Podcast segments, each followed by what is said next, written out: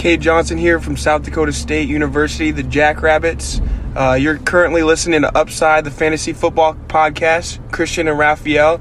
Tune in, great show, great content. Give it a listen, guys.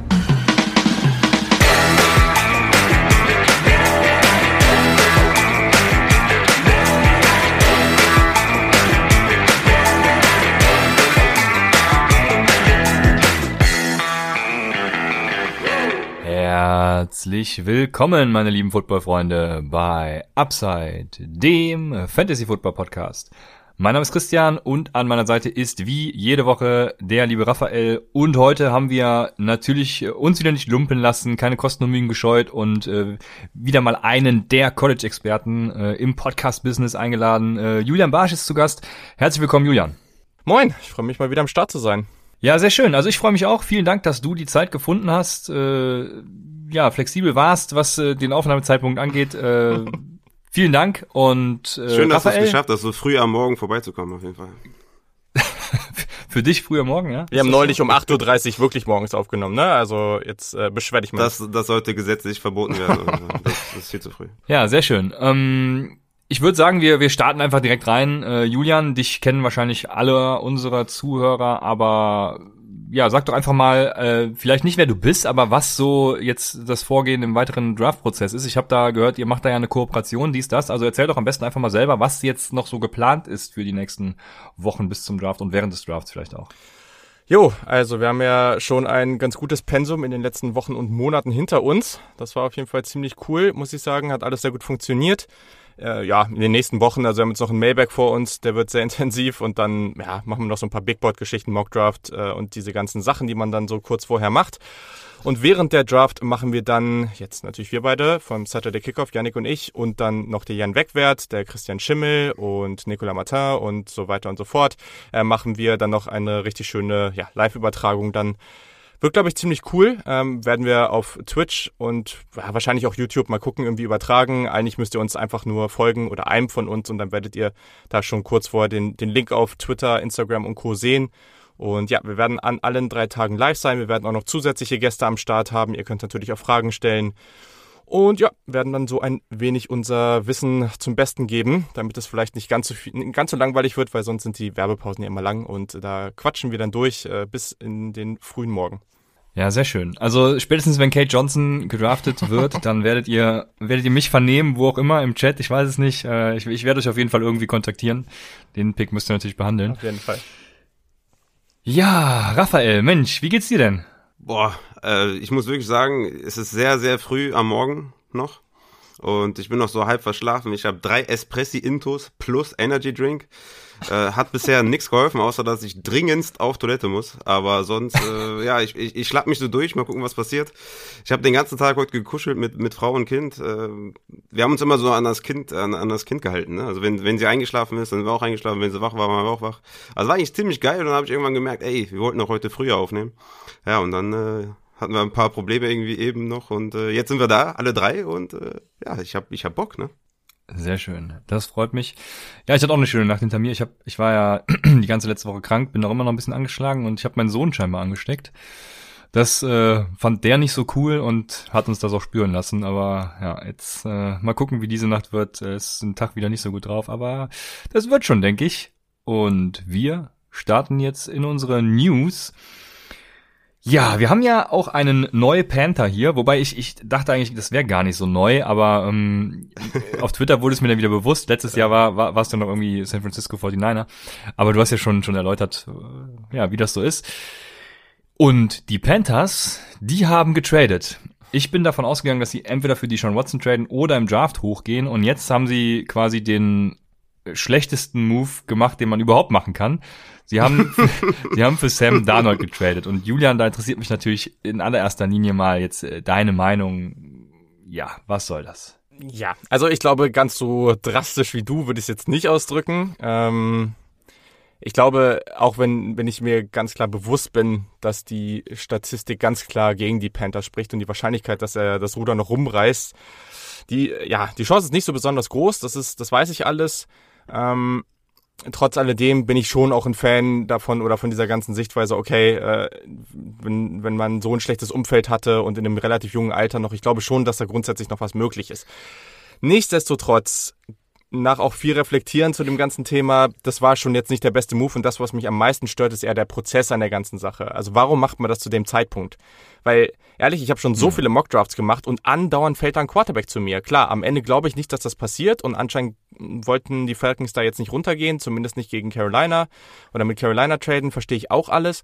Aber wieso wartet man da nicht ab, ne? Also, und dann kannst du es immer noch machen und wenn dir dann jemand dazwischen kommt, ich sag mal, was weiß ich, Denver sagt, okay, wir traden jetzt für Sam Darnold, dann würden die Jets wahrscheinlich immer noch mal anklopfen und sagen, hier, wollt ihr nicht noch mehr bieten? Und wenn man Nein sagt, dann, ja, meine Güte, so, ne? Dann gehst du halt mit Teddy ein weiteres Jahr, hast halt nicht so viel Draft Capital aufgegeben und äh, ausgegeben und ja, gehst halt nächstes Jahr dann da drauf.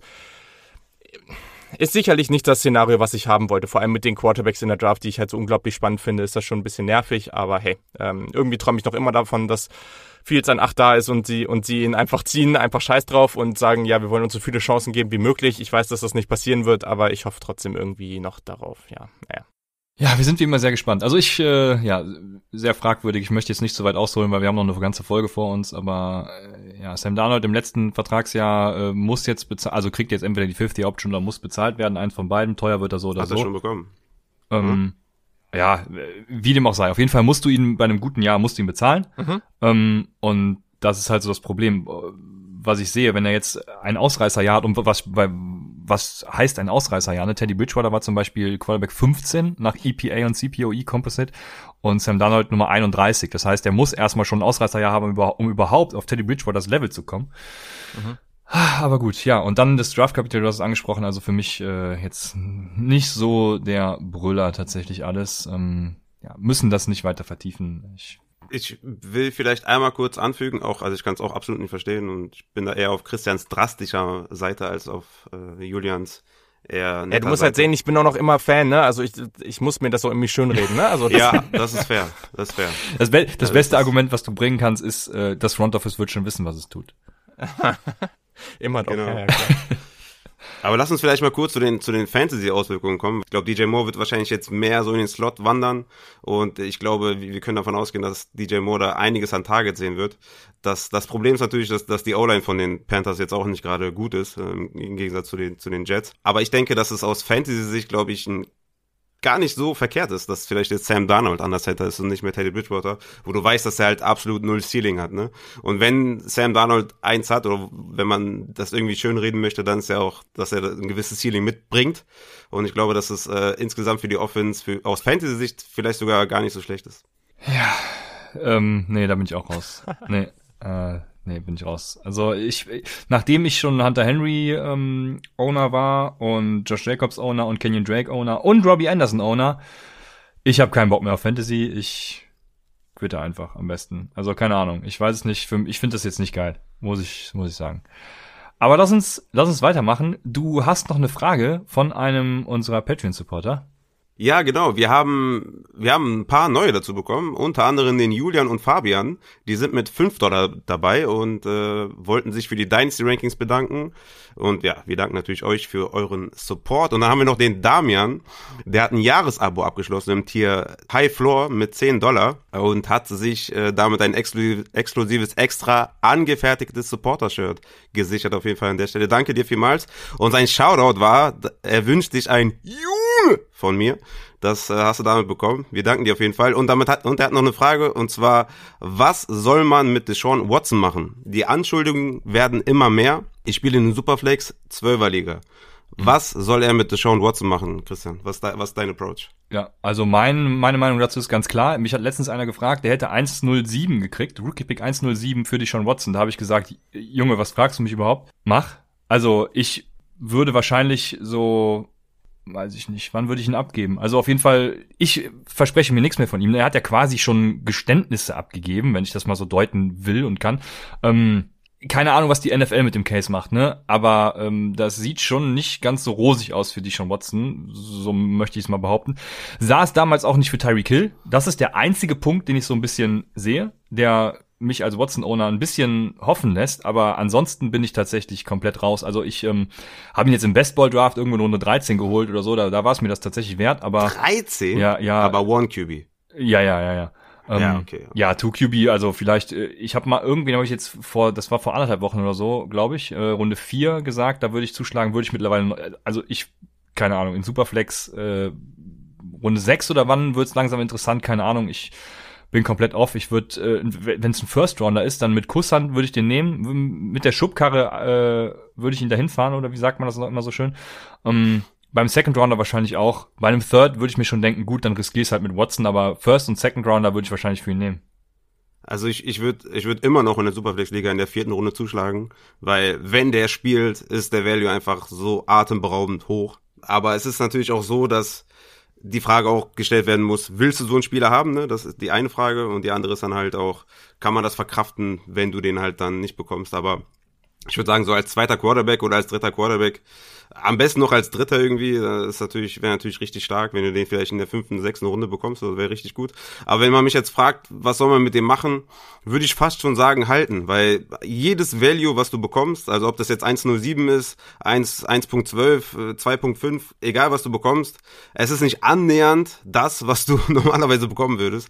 Und ich würde, ich würde fast schon sagen, ich meine, 1,07 ist, ist schon echt nicht schlecht. Das kann man schon machen. Ich finde das nicht so eindeutig, weil die NFL, wir kennen sie, ja, Kareem Hunt, äh, Tyreek Hill, äh, mehrere Defender, die auch äh, hier und da äh, Sachen gemacht haben. Natürlich ist sie etwas sensibler geworden in den letzten Jahren ne, durch durch ähm, Colin Kaepernick vor allem. Da gab es so einen kleinen, ich will nicht sagen Sinneswandel, aber ist das vielleicht ein bisschen sensibler geworden, was was solche Themen angeht. Aber boah, wenn du den abgibst für für einen Second Rounder, dann dann kriegst du ja kriegst du ja fast gar nichts zurück. Ja, ein Second Rounder ist ja schon ein Dart Throw. Ähm, 107, damit kann man schon arbeiten, kriegst du vielleicht noch Kyle Pitts oder sowas oder halt einen guten Wide Receiver in, in Superflex, vor allem ist der Superflex-Liga. Ähm, deswegen würde ich, würde ich vielleicht noch so ein Mid-First, Late-First, kann man argumentieren, das, das zu machen, aber ab Second ist der Value, den du bekommst, halt gar nichts. Ja? Und wenn die Chance besteht, und sie besteht ja, dass er vielleicht noch spielen könnte, würde ich da eher abwarten. Ähm, wie gesagt, es, es ist eine schwierige Situation. Wenn du jetzt was rausholen willst, dann mach's auf jeden Fall jetzt, weil ich glaube, es, es wird, je länger die Zeit vergeht, desto schwieriger wird's, den zu verkaufen, das glaube ich. Das war doch ein hervorragendes Schlusswort, ähm, auch wenn wir uns nicht einig sind, aber das kann ich unterstreichen. Und jetzt würde ich tatsächlich in die Folge einsteigen. Wir haben unseren Gast ja schon warten lassen, deshalb ähm, Julian. Wir haben letzte Woche Christian zu Gast gehabt und ihm die Frage gestellt, wie er so die Draft Class ähm, generell fand im Vergleich zu anderen Jahren. Und das würde mich natürlich auch, ja, äh, aus deiner Sicht interessieren. Also wie, wie viel Spaß hat sie dir vor allem äh, gemacht, sie anzugucken äh, im Vergleich zu anderen Draft Classes? Ja, was ist deine Meinung? Ja, also grundsätzlich erstmal viel Spaß äh, und das liegt natürlich auch viel an den Quarterbacks, weil das ist eine wirklich, also nicht in der Tiefe, aber vor allem in der Spitze wirklich, ja, ich, ich bin da relativ eindeutig die beste Klasse, die ich bisher gesehen habe. Das ist jetzt, weiß ich nicht, wie viel ich ausführlich gesehen habe, glaube so vier, fünf Jahre oder in die Richtung. Und das hat schon eine Menge, Menge Spaß bereitet. Und ich glaube gerade das, was euch dann vielleicht auch freuen wird, ist, dass es offensiv schon eine deutlich bessere Klasse ist. Also defensiv finde ich es ein bisschen schade. Es gibt auch da ein, zwei Positionen, die etwas tiefer besetzt sind.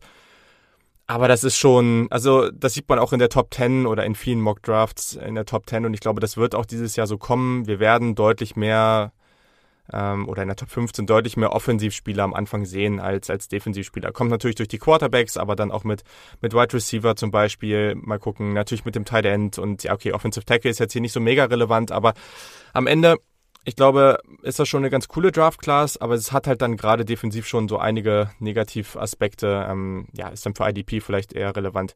Ähm, Wide Receiver, unglaubliche Tiefe dabei. Ähm, auf Running Back finde ich eigentlich auch ganz spannend, was da so rumläuft. Also die ersten fünf, sechs Namen finde ich da echt schon ganz cool. Und ich glaube, dass danach auch einige Spieler dabei sind, die halt mit dem richtigen Landing-Spot durchaus interessant sein können.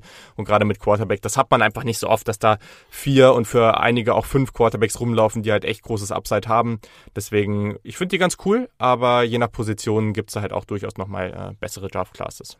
Sehr gut, vielen Dank. Jetzt interessiert mich noch eine Frage, die ich auch letzte Woche gestellt habe. Mhm. Wie sieht so dein Evaluationsprozess aus, wenn du dich an die ganzen äh, Spieler machst?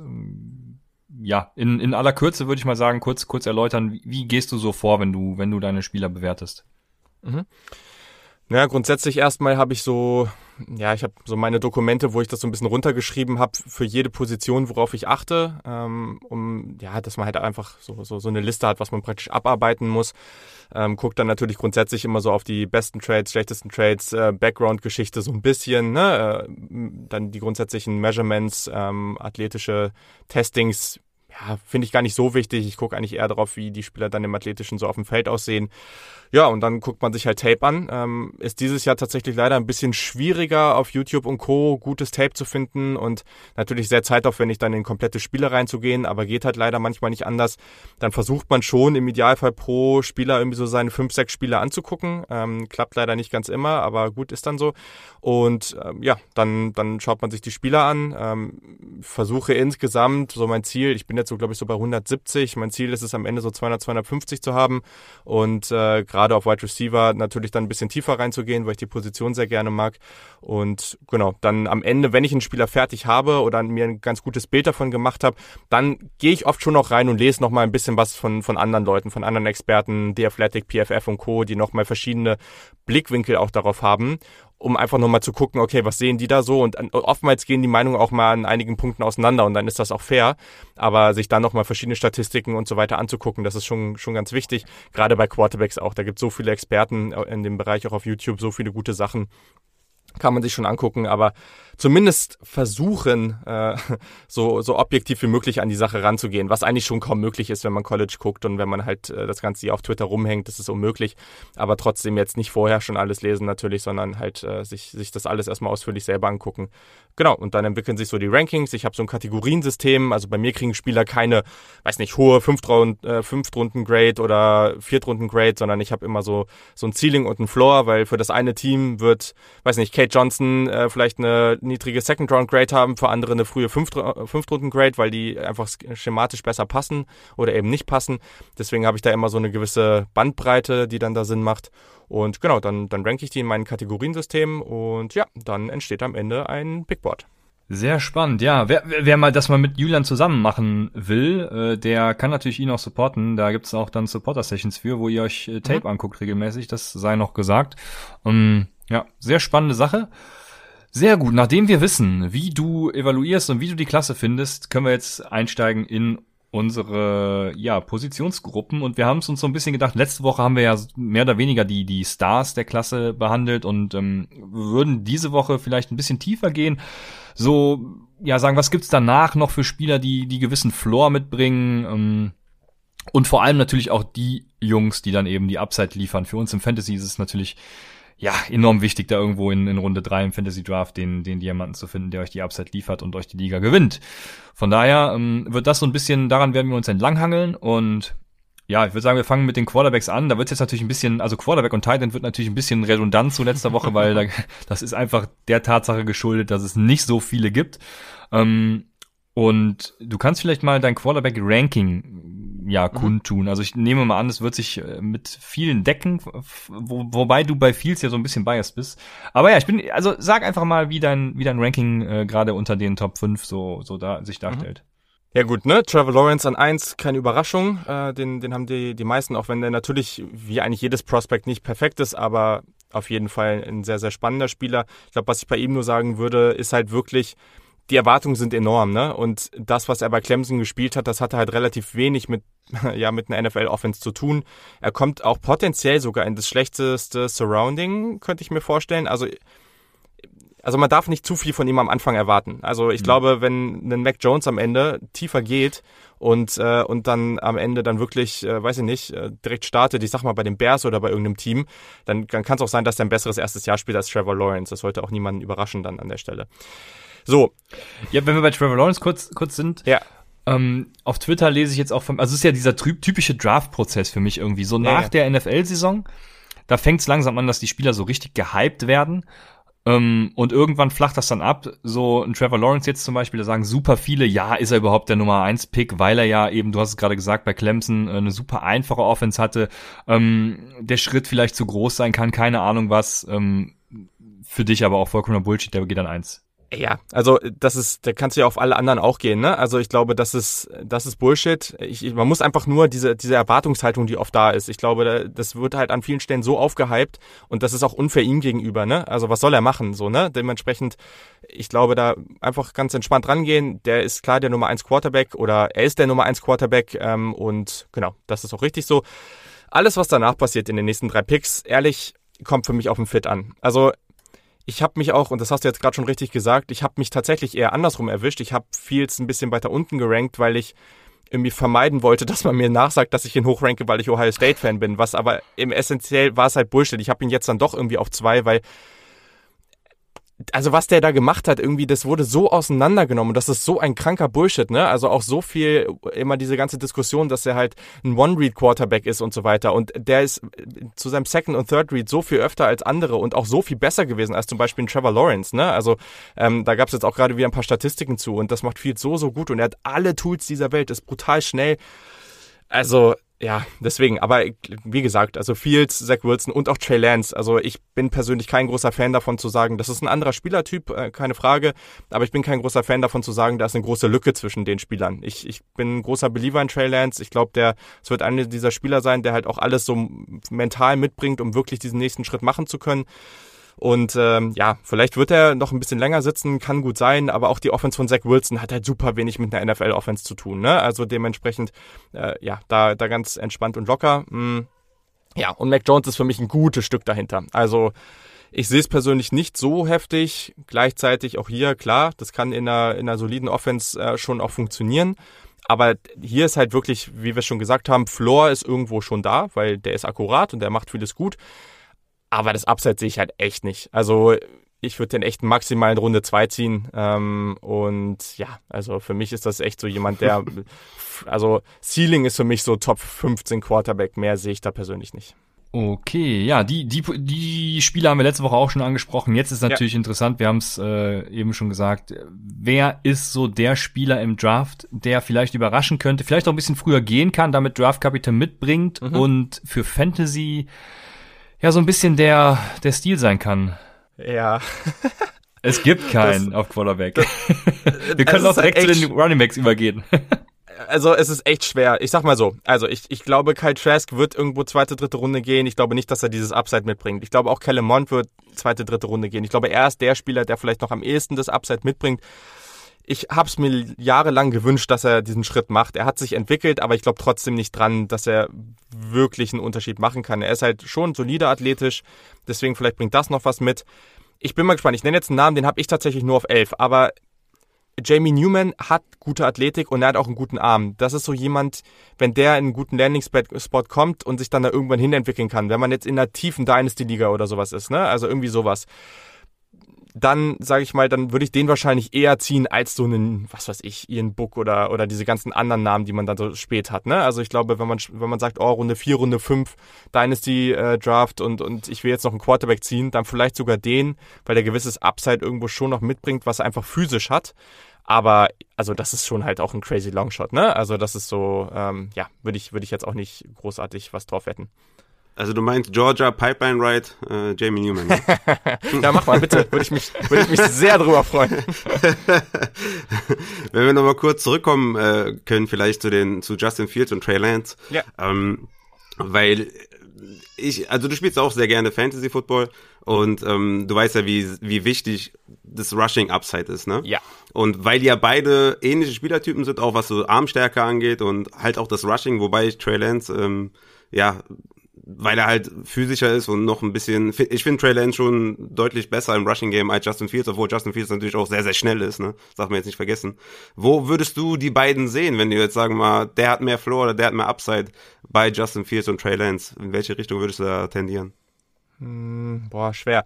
Also beim, so sind, ne? du hast, du hast beim Rushing schon irgendwo recht, also bei Justin Fields, das wurde jetzt an einigen Stellen auch schon mal gesagt und das ist durchaus richtig, Justin Fields ist fast ein Quarterback, der, der ist fast zu wenig gelaufen, was irgendwie merkwürdig ist, aber der ist halt, ne, also der ist ja jetzt irgendwie eine 4-4-4 im 40-Yard-Dash gelaufen. Ich weiß, 40-Yard-Dash, ich finde den super unnötig, aber der war ja unglaublich enttäuscht über diese Zeit, ne? Also der ist ja auch halb gestolpert dabei, so, ne? Also der ist schon richtig, richtig schnell. Und mhm. der damals in seinem ersten Spiel äh, bei Ohio State ja auch gleich erstmal so ein, glaube 51 Yard Touchdown erlaufen und so. Also das kann der halt machen. Ähm, ich glaube, dass Justin Fields schon den höheren Floor hat äh, als Trey Lance, weil klar, ne, so grundsätzlich diese diese Transition von FCS, also zweiten College Football Liga praktisch in die NFL und und als Passer, also Justin Fields ist da schon auch noch mal äh, ein bisschen sicherer einfach auch mit der Konkurrenz gegen die er gespielt hat. Clemson mhm. ist voll von NFL Spielern und er hat die einfach im Halbfinale so dermaßen auseinandergenommen so, ne? Also das ist natürlich schon schon verrückt ich glaube, Trey Lance hat in dem Sinne als, als Runner ein bisschen mehr Upside, weil, und das muss einem auch ein bisschen austrainiert werden, aber das ist halt so ein physischer Typ, der halt wirklich auch mal durch durch den Gegenspieler durchrennen will, so, ne? Und mhm. ich glaube gerade, dass das vielleicht auch nochmal was ist, wo er eben in der Red Zone oder so schon noch für ein paar mehr Touchdowns sorgen kann. Ähm, aber es, ich glaube, das hängt bei beiden ganz, ganz stark vom Playcalling ab und ob, ob der jeweilige Playcaller halt bereit ist, die auch als Runner zu nutzen. Weil wenn, sind das beides Quarterbacks, bei denen ich gar kein Problem habe, irgendwie fünf bis zehn Touchdowns jedes Jahr im Rushing zu sehen. Ja, das, das ist wirklich crazy. Ich habe auch äh, tatsächlich bei Floor äh, Justin Fields und bei Upside Treyland. Ähm, vielleicht kann man für die Leute so ungefähr eine Richtung sagen. Ich weiß, NFL-Vergleiche und so, das hinkt immer sehr und äh, sollte man nicht machen. Aber ich finde so ein bisschen Justin Fields ist eher so die Kyler Murray-Richtung und Trey Lance eher so die Lamar Jackson-Richtung. Natürlich nicht ganz, aber damit man ungefähr den, den Spielstil so ein bisschen versteht. Siehst du das ähnlich? Ich würde Trey Lance fast das ist, ja, du hast halt recht mit dem, was du davor gesagt hast, dass das halt immer hinkt, ne? Aber vom Laufstil ja, ja, würde ich Trey Lance fast eher Cam Newton sagen. Nicht, nicht in dem. Schon, schon schneller, ne? Ja, schon ein bisschen schneller, aber er ist halt nicht dieser Typ, der, der macht halt auch oft den Kopf runter und läuft halt irgendwie rein, so, ne? Also das hat man auch schon oft mm, auf Tape gesehen. Ja, ich, ich, das, genau, das meinte ich bei Lamar Jackson. Ich meinte jetzt nicht unbedingt, dass er halt so unnormal quick ist und einen Defender aussteigen lassen kann wie ein Running Back. Also klar, ähm, Lamar Jackson ist eine andere Welt, ne? Aber ich ja, meine ja. ungefähr so, dass er die auch schon mal auf die Schippe nehmen kann und einfach mal durchbrechen kann, ne? Genau, so, ja, durch, durchbrechen ja, aber, aber halt dann eher physisch, ne? Und Lamar Jackson ist jetzt genau, auch nicht so physisch, besonders ja. breit, ne? Also Justin Fields ist schon eher der, vielleicht auch nochmal jemand austanzen kann. Und das hast du ja mit Kyler Murray dann schon irgendwo richtig. Ähm, aber das ist halt auch das Ding, wenn ich dann irgend, ich habe irgendwann auch mal gelesen, ja, Justin Fields könnte äh, könnte für den einen oder anderen GM nicht so passend sein, weil er irgendwie nicht nicht groß und breit genug ist, wo ich sage so, hä, hast du dir mal Spielen geguckt, zugeguckt irgendwie?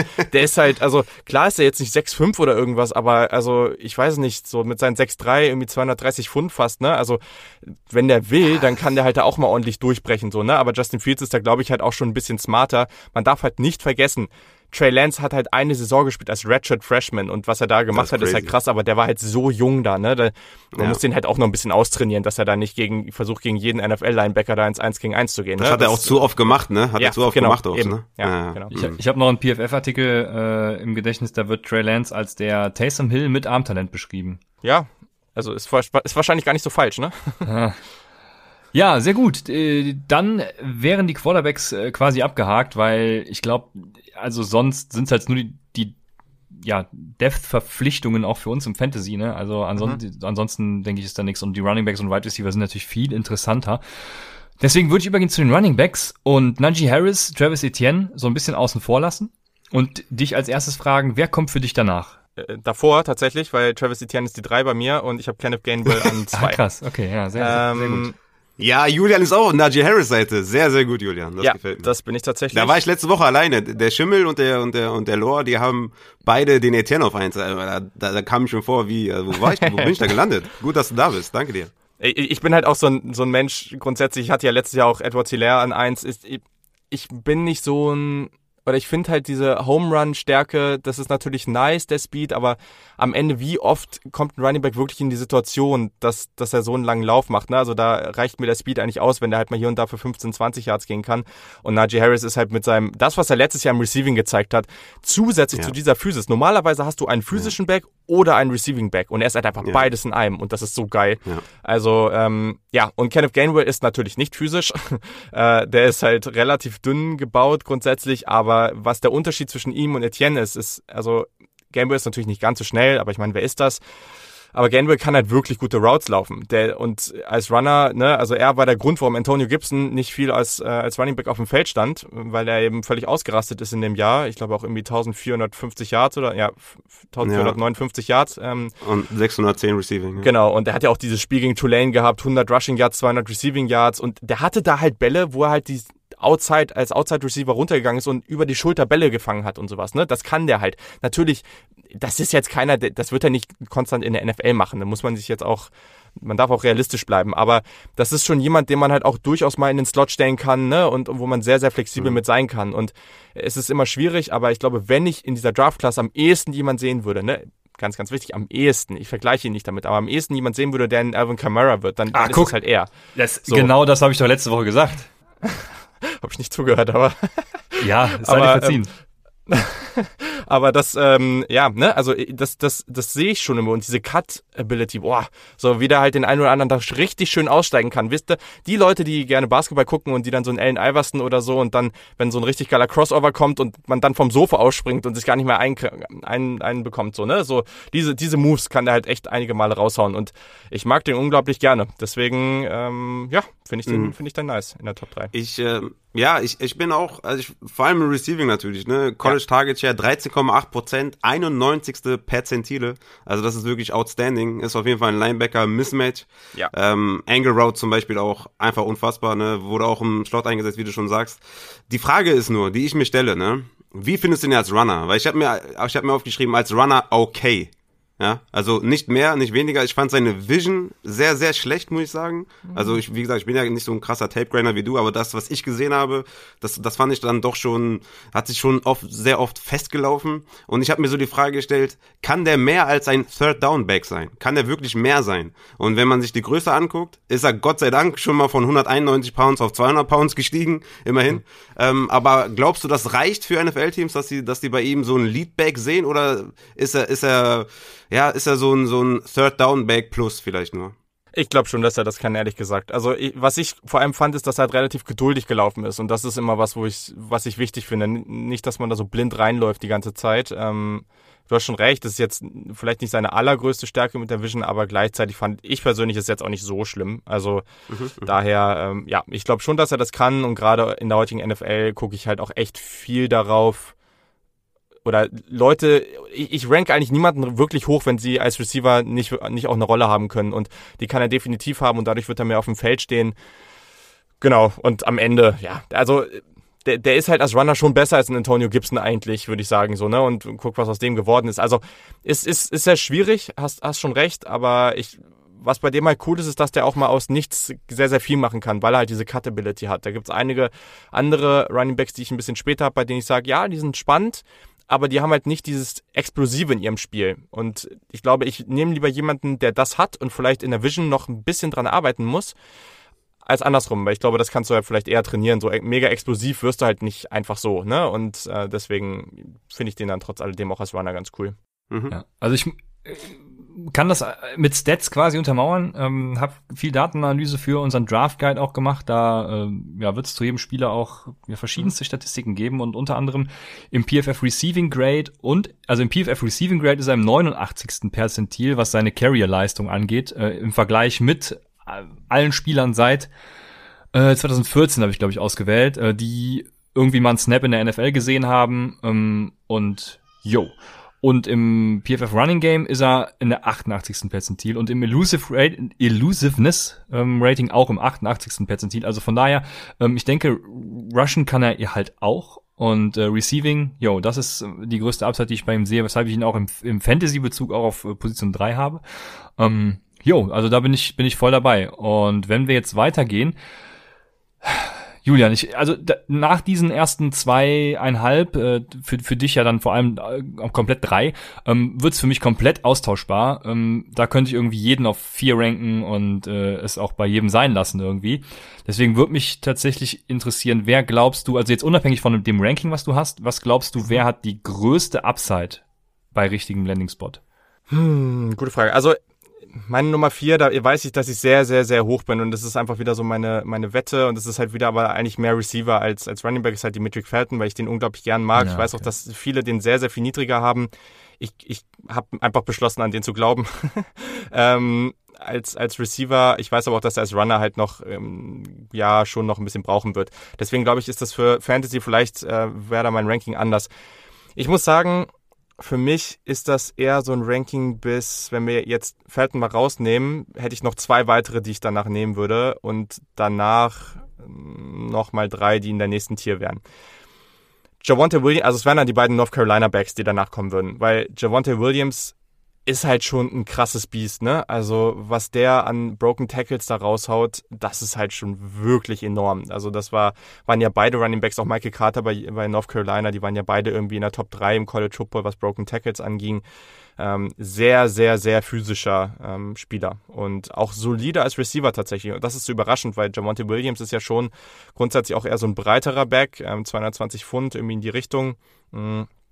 Und sein Speed ist eben wird, glaube ich, unterschätzt. Also das ist schon jemand, der grundsätzlich, also hat, es gab viele Plays, wo ich dachte, ja, okay, das schafft er jetzt nicht, da irgendwie um die Ecke zu kommen und dann hat er es aber doch geschafft und dann denkt man sich, hä, mit der Größe dürftest du eigentlich nicht so schnell laufen können. Ähm, natürlich, seine Agilität ist jetzt nicht, nicht das allerbeste, aber irgendwo muss es natürlich auch mal, also er kann natürlich nicht alles können. 19 Touchdowns letztes Jahr gehabt und ich glaube, dass das halt jemand ist, der relativ viele Carries bekommen wird und dann natürlich auch die, ja, in der, in der, in der Red Zone und Goal-Line Carries und so weiter bekommen wird, weil, weil der halt einfach so brutal physisch ist und ja, also für mich gehört der schon noch mal ein gutes Stück vor, ein paar, die danach kommen. Äh, genauso wie dann, ja, Michael Carter habe ich ein bisschen weiter hinten, der ist halt einfach deutlich kleiner, ähm, sehr, sehr viel mehr shifty, auch physisch, aber halt schon anders physisch als ein Javonte Williams. Ähm, finde den aber, was ich cool finde, ist, dass der so schnell ist und sehr kontrolliert und geduldig läuft. Ähm, der absorbiert Kontakt unglaublich gut der ist schnell, kein Burner, aber er ist schnell. Also gerade am Anfang ist er schnell, einen guten Jump Cut. Das ist jetzt kein Home Run Speed, aber das sieht man oft bei Running Backs, ne? dass die am Anfang relativ flott sind und dann, wenn sie 30, 40 Yards das Feld runter sind, dann werden sie halt vom Cornerback eingeholt und das ist auch kein Problem. Ähm, hier ist es interessant, dass er eigentlich von diesen beiden Backs eher der Receiver sein sollte, wenn man ihn so anguckt, aber er war nicht so ein Riesenfaktor äh, im Receiving Game so und deswegen bin ich mal gespannt, was da so draus wird. Wobei ich ihn halt eigentlich mit seiner Vision, die sehr, sehr gut ist und mit der Athletik halt eigentlich mag bei kurzen Pässen. Also das ist für mich eher so eine Projection, als dass man das wirklich auf Tape sehen konnte. Es ist auch wirklich crazy, wie die beiden North Carolina Running Backs da alles auseinandergenommen haben. Ne? Völlig. Das ist wirklich, das ist wirklich Guckt euch einfach das Spiel gegen Miami an, das war nur witzig. Also, äh, ja. wenn du dir einfach mal die Zahlen anguckst, ne, die die beiden auf, aufgestellt haben, zum Beispiel Rushing Attempts, 156 zu 157 für Javonte Williams, Rushing Yards 1140 zu 1245 für Carter, Total Touchdowns 11 zu 22 für Javonte, äh, Receptions 25 25, Receiving Yards 267 zu 305 für Carter. Und Target Share beide mit 8,4, also fast identische Zahlen außer Total Touchdowns ganz klar mhm. bei Javonte, aber die können also wenn du das so einfach nur guckst, wirst du sagen, das ist ja derselbe Spieler. Äh, leider ist halt Michael Carter ein bisschen, ein bisschen kleiner, wie du schon gesagt hast, sollte man davon ausgehen, dass er eigentlich so der Receiving Back ist, aber ich finde den auch ultra genial. Ne? Also wenn der ein bisschen größer wäre, dann hätte ich den auf jeden Fall auch vor Javonte Williams, weil ich, ich frage mich bei Javonte Williams, dass diese ganzen After the Contact, ne? also 831 Yards After Contact, 4,6 Yards After Contact per Attempt und diese ganzen Sachen, ähm, wo er da alles äh, angeführt hat in der ACC, frage ich mich halt, ist Competition, wie hoch war die Competition, ja? Ist das, ist das, kann man das übertragen auf die NFL? Man muss schon sagen, er ist schon sehr, sehr physisch, er ist schon sehr, sehr stark, aber ich frage mich, wie hoch ist die Gefahr, dass es der nächste David Montgomery, der nächste Zach Moss ist? Gibt's, siehst du das ähnlich, dass, dass du sagst, okay, der ist nicht safe, aber der hat so einen gewissen Floor?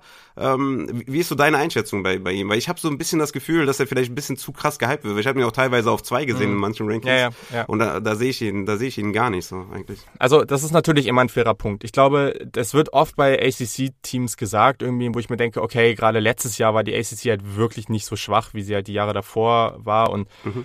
Klar, in der SEC ist es immer noch mal ein bisschen was anderes, in der Big Ten auch irgendwo mit Abstrichen. Aber gleichzeitig, wir müssen uns halt immer bewusst machen, also es wird dann, häufig wird im gleichen Podcast so gesagt, so, oh ja, okay, wir müssen jetzt aber gucken, erstens, äh, ja, die Konkurrenz war nicht so gut, dann spricht jemand über, über ein FCS-Prospect oder über jemanden aus der Group of Five, also aus einer der kleineren Conferences. Und dann sagt man das später aber auch in der, in der ACC und dann muss man sagen so, okay, dann bleibt aber bald nur noch eine Conference übrig, die irgendwie anscheinend gut ist, so, ne? Also am Ende kommen 99,9 Prozent aller dieser Spieler, die in der NFL sind, aus dem mhm. College Football. Also deswegen, das, das funktioniert meiner Meinung nach halt nicht so ganz. Ähm, trotz alledem, gerade bei diesem Physis-Ding ist es natürlich, ne, die in der NFL sind alle nochmal einfach vom, vom Gesamten her physischer, weil fast jeder Spieler so physisch ist oder ähnlich physisch wie die physischen im College Football. Das ist natürlich der Fall.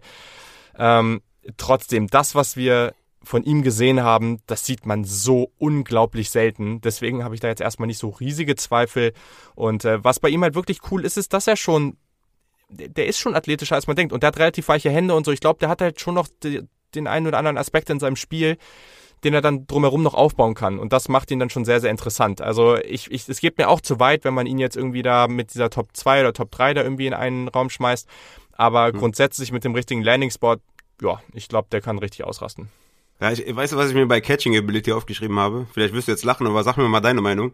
Ich habe mir aufgeschrieben, Leonard Fournette, Type Off. Ja, boah, ich, ich finde es schwierig. Also, ich, wie gesagt, das so richtig, richtig viele Routen und sowas. Also die Routen waren solide, fand ich. Ich fand vor allem seine Real Route ganz gut. Ähm,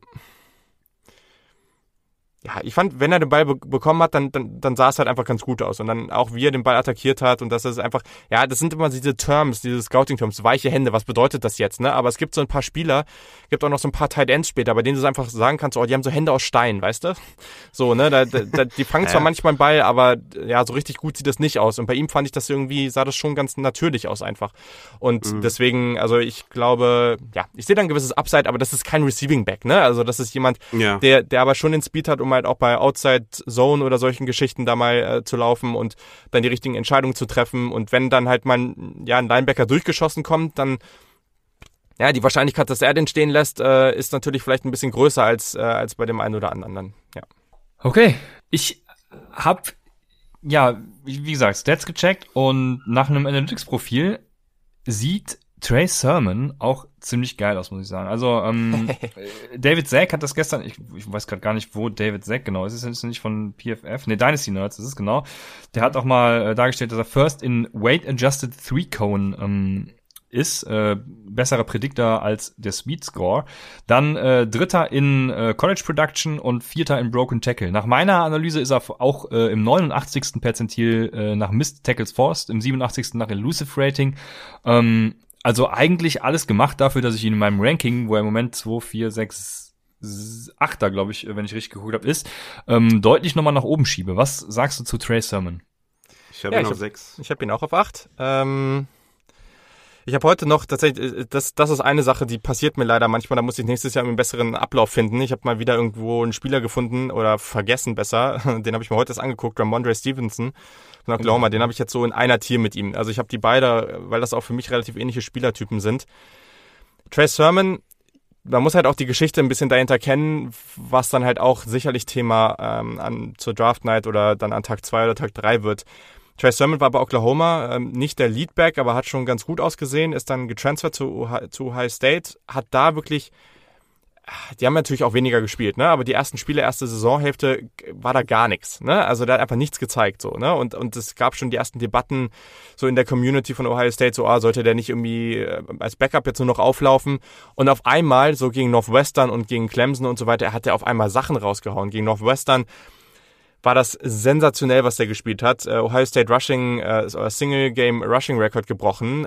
Unglaubliches Spiel und hat, hat ja, Ohio State auch richtig gerettet in dieser Partie. Äh, und das ist halt jemand, der agiert mit wirklich, wirklich guter Vision. Du hast es gesagt, Contact Balance ist gut, er hat einen relativ starken Stiff Arm, auch das äh, wird immer wieder auffällig. Ähm, und das ist, der ist nicht wie J.K. Dobbins, der hat nicht diese krassen Jump Cuts, aber der, der arbeitet mehr mit Vision und mit diesen subtilen, flüssigen Cuts. Ich weiß nicht, wie ich es anders ausdrücken soll. Ne? Also ähm, der, der hat solides Upside im Passing Game. Ich finde den da nicht so schlecht, aber das wird jetzt kein richtig guter Route Runner. Aber ich glaube, der macht das solide.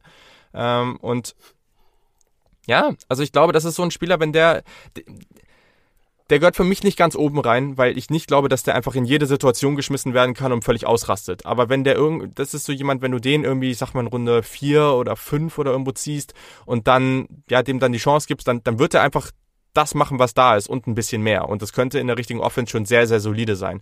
Einfach weil er relativ smart spielt, der macht wenig Fumbles, ne, und so weiter und so fort. Deswegen, ja, also ist einfach ein sehr, sehr solider Back, der eine Menge kann, aber nicht so richtig, richtig stark.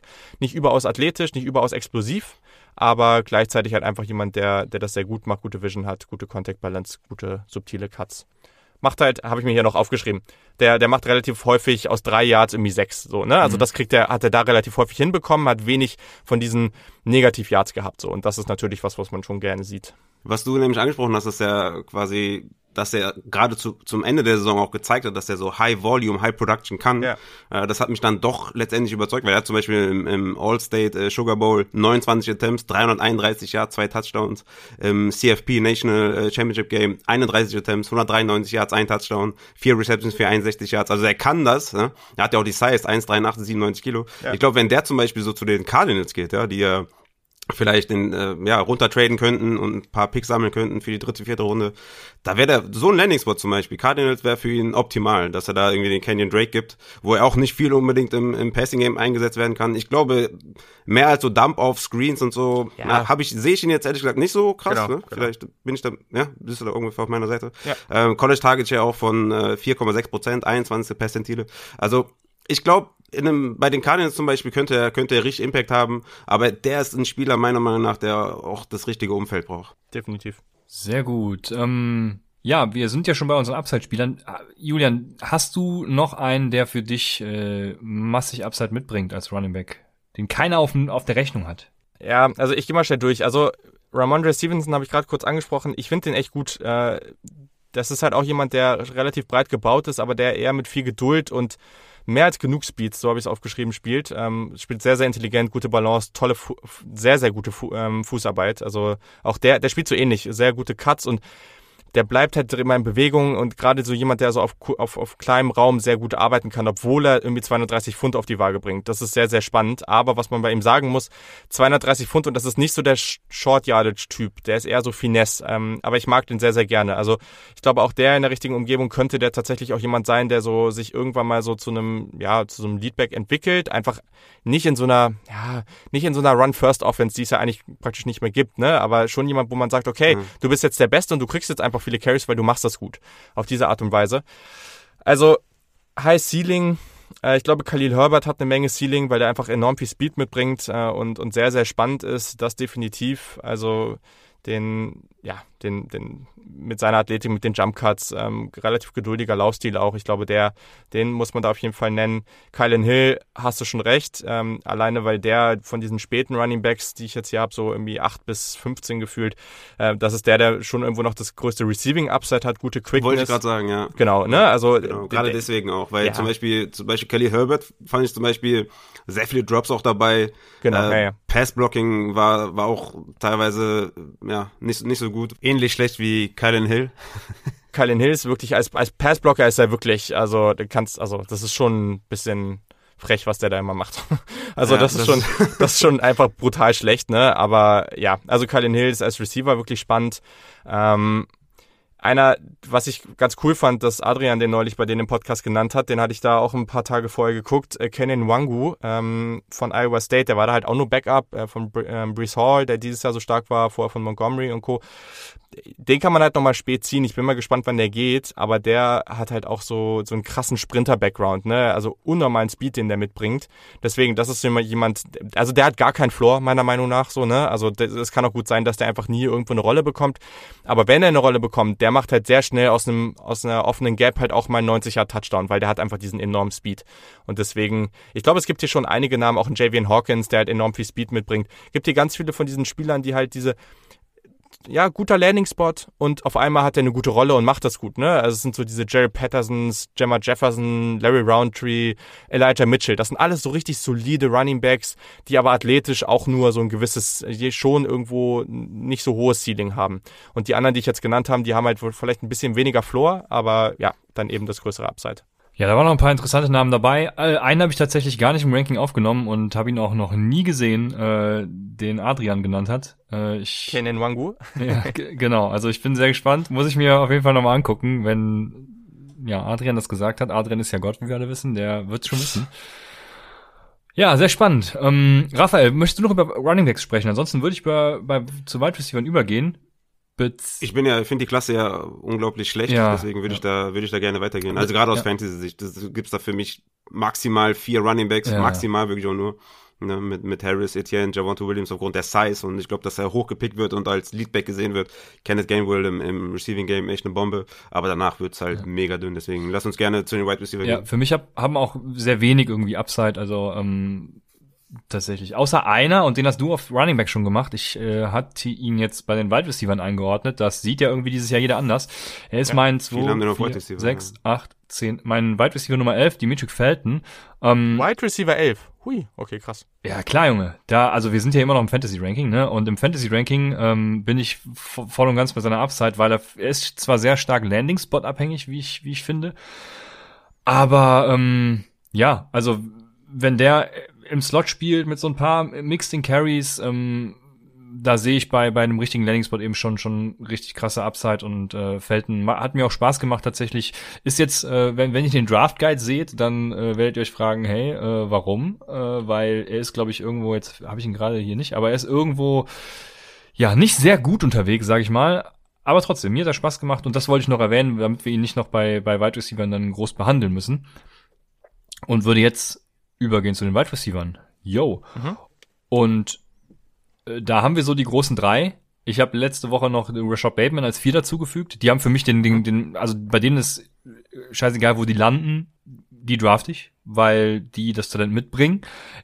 Die Eingangsfrage ist eigentlich, siehst du das genauso? Ja. Okay. sehr Also die, die Reihenfolge ist ja gefühlt bei jedem anders. Finde Ja, ich ja. auch fair persönlich. Ähm, ja, auch hier wieder Landing Spot und so weiter und so fort.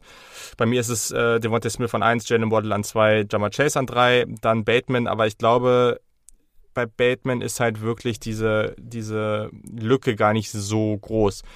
Ich fand das ganz interessant. Ähm, wir hatten ja vor ein paar Tagen Robert Mays von The Athletic bei uns im Podcast und das hat er auch nochmal da gesagt, dass, und das fand ich, finde ich einen sehr, sehr guten Punkt, dass ähm, früher war es, oder vor, weiß ich nicht, 10, 15 Jahren war es immer mehr so, dass man sich die College Prospects angeguckt hat und gesagt hat, ja, wer passt jetzt in meine Offense? Und natürlich ist das immer noch zu einem gewissen Grad so, aber heute verändert sich das viel mehr dahin, dass man weniger die negativen Sachen sieht und mehr auf die positiven Sachen guckt und, und schaut, okay, wie kann ich den mit seinem Skillset jetzt einbauen?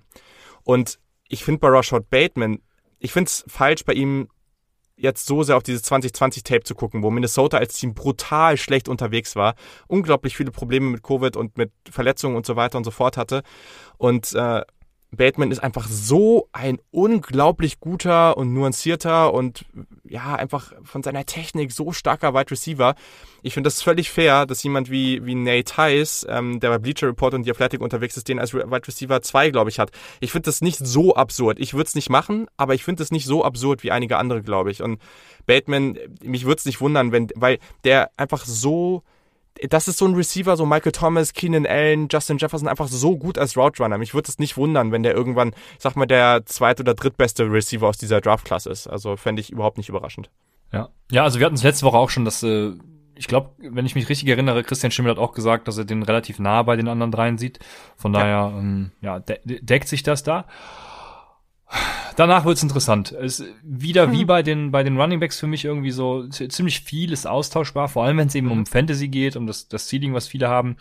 Ähm, die, die größte Upside, die auch direkt danach in meinem Ranking kommt an, an Position 5, ist für mich tatsächlich Rondell Moore.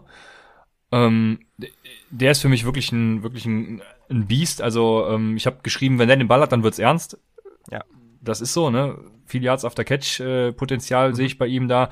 Ähm, gute Athletik und äh, was ich bei ihm interessant fand, ist so, so Route Running und, und Football IQ mäßig. Ähm, ja, also einfach ein kompletter Spieler, der das Spiel auch versteht. Das ist auch nicht ganz unwichtig, finde ich. Und deshalb sehe ich da große Upside äh, bei Rondell Moore tatsächlich. Und, und ja, weiß jetzt gerade nicht, wo ich ihn äh, draften würde, wenn es jetzt im richtigen, äh, mein Overall Ranking kann ich natürlich auch machen, aber jo, also ich glaube, glaub, der geht sich dann schon so, so am Turn irgendwie Runde 1, 2, wenn mich jetzt nicht alles täuscht, nicht mein Overall Ranking aufmache. Ähm, deswegen, ja, Julian, was sagst du? Also man kann Moore nicht nicht feiern. Also äh, wer wer Football liebt, der der sollte auch Moore lieben, definitiv. Ähm, es ist halt eine schwere Situation. Das, und es gibt viele Faktoren, dem muss man sich bewusst sein, wenn man ihn draftet. Also Rondell Moore hat als Freshman den gesamten College Football auseinandergenommen. Und zwar so, wie man es selten vorher gesehen hat. Ne? Also unglaubliches Viech, sehr, sehr klein. Er ist nur 5'7 groß. Das ist natürlich echt Zwergenmaterial, aber gleichzeitig also eine unglaubliche Stärke, was der auch im, im, äh, im, im Gewichtsraum hier im, in, in der Gym oder wie auch immer man sagt, äh, da draufpackt, das ist, also das ist richtig heftig. Der hat halt sehr, sehr viel mit Verletzungen zu kämpfen. Äh, und das darf man bei ihm halt wirklich nicht vergessen. Und dementsprechend haben wir ihn halt kaum noch wirklich gesehen seit, seit seinem Freshman-Jahr. Also natürlich letztes Jahr ein bisschen, aber er war da halt auch viel als Gadget-Spieler unterwegs. Gleichzeitig muss man sagen, es hat einen guten Grund, dass ich ihn vor Kadarius Tony habe, auch wenn es nur knapp ist, aber Moore ist schon noch, glaube ich, ähm, ja, vom Timing her macht er das schon noch besser bei seinen Routen. Ich glaube, ich kann das besser projecten, dass er auch bei tiefen Routen mal läuft und dass er da auch anspielbar ist. Das macht er, glaube ich, ganz gut. Balltracking war in den Situationen, die er dann tief hatte, ganz gut. Das kommt so stark bei ihm, finde ich, auf den, auf den Landing-Spot an. Es gibt so ein paar andere Spieler, die noch eher dieses Material zum vollständigen oder so zum ja, zu so einem kompletten Receiver haben. Und das hat Ronnie Moore so bedingt, aber wenn er halt nur annähernd gut ankommt, dann, dann kann er halt alles kaputt machen. Und das ist natürlich das Ding. Dadurch ist das Upside wirklich enorm, aber der Floor ist halt auch niedriger als bei so einigen anderen Spielern. Das würde ich schon auch sagen. Eine Stat noch dazu. Yards after Catch. 71,2% seiner Receiving Yards kamen after the Catch. Also das ist wirklich ganz krank. Und du hast Thema Durability angesprochen. 2019 nur vier Spiele und 2020 nur drei Spiele.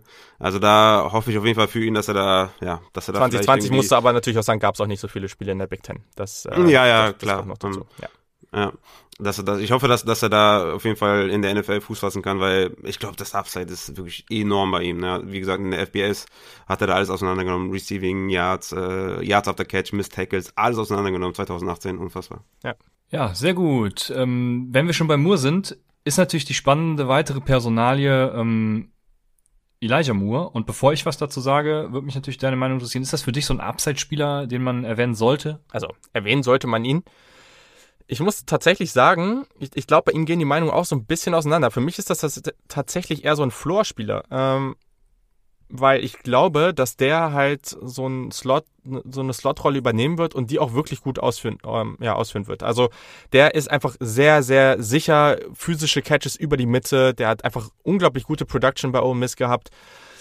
Der hat auch eine gewisse Athletik und eine gewisse Yards After Catch Fähigkeit, keine Frage, ähm, und spielt auch intelligent. Aber ich glaube halt einfach nicht daran, dass der so, dass der so explodieren wird. Also ähm, ich glaube, das wird eher so dieser beste Freund des Quarterbacks im Slot. Der wird seine Rolle da sehr gut machen und ich kann mir halt irgendwie nicht vorstellen, dass der, wenn er starten sollte dann in der Offense, dass er viele Jahre haben wird, wo er irgendwie unter 50, 60 äh, Catches bleibt. So, ne? Also ich glaube, der wird immer sehr, sehr solide producen, aber ich sehe ich persönlich sehe ihn jetzt nicht als so ein Spieler, der da völlig ausrastet. Soll gerne passieren, aber so habe ich ihn jetzt persönlich nicht. Ist er so ein, so ein schnellerer Cole Beasley vielleicht? Boah, schneller.